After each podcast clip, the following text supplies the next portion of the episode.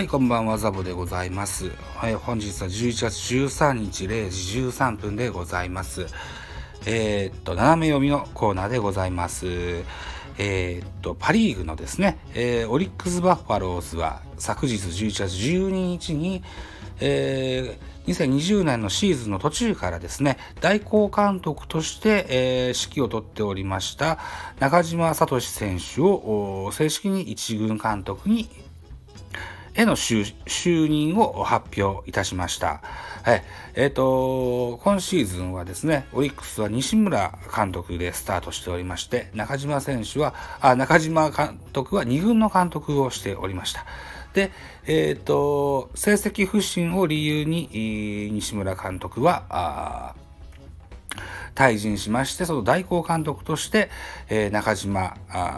聡さんがあ代行監督に着きました。うん、でそれまでね、えー、と暗かったベンチを明るくしたと。それからこうはつらつなプレーができたと。それからこう若手の育成にも尽力して、えー勝ち方も見えてきたと。いったところを評価されての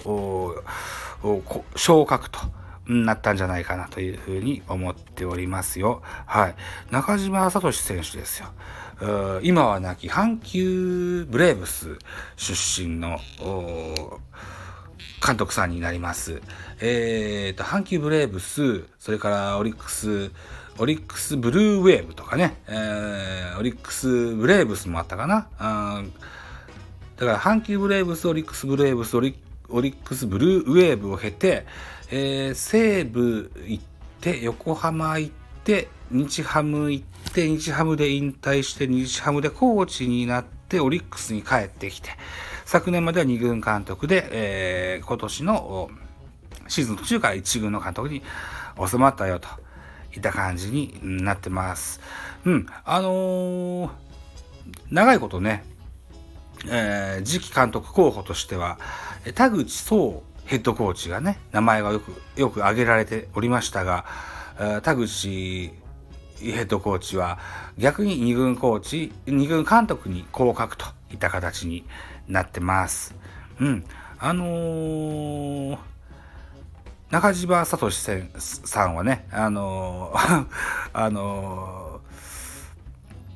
ーこのオリックス育ちでね、えーあの名捕手としても名高い人でしたのでね、えーっと、良い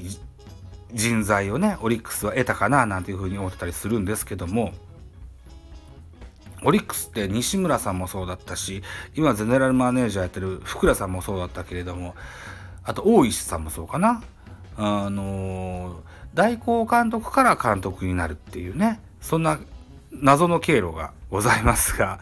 あのー過去を振り返ってみるとなかなかこう、成績に直結してないなっていう負の連鎖になっていますけれども、中島新監督がね、この負の連鎖をね、断ち切っていただいて、あのーオリックスの最高をね、えー期待して、えー2021年のシーズンをね、楽しみに見てみたいなというふうに思っております。えーぐだぐだですけれども、斜め読みのコーナー第2弾でございました。はい、ご清聴ありがとうございました。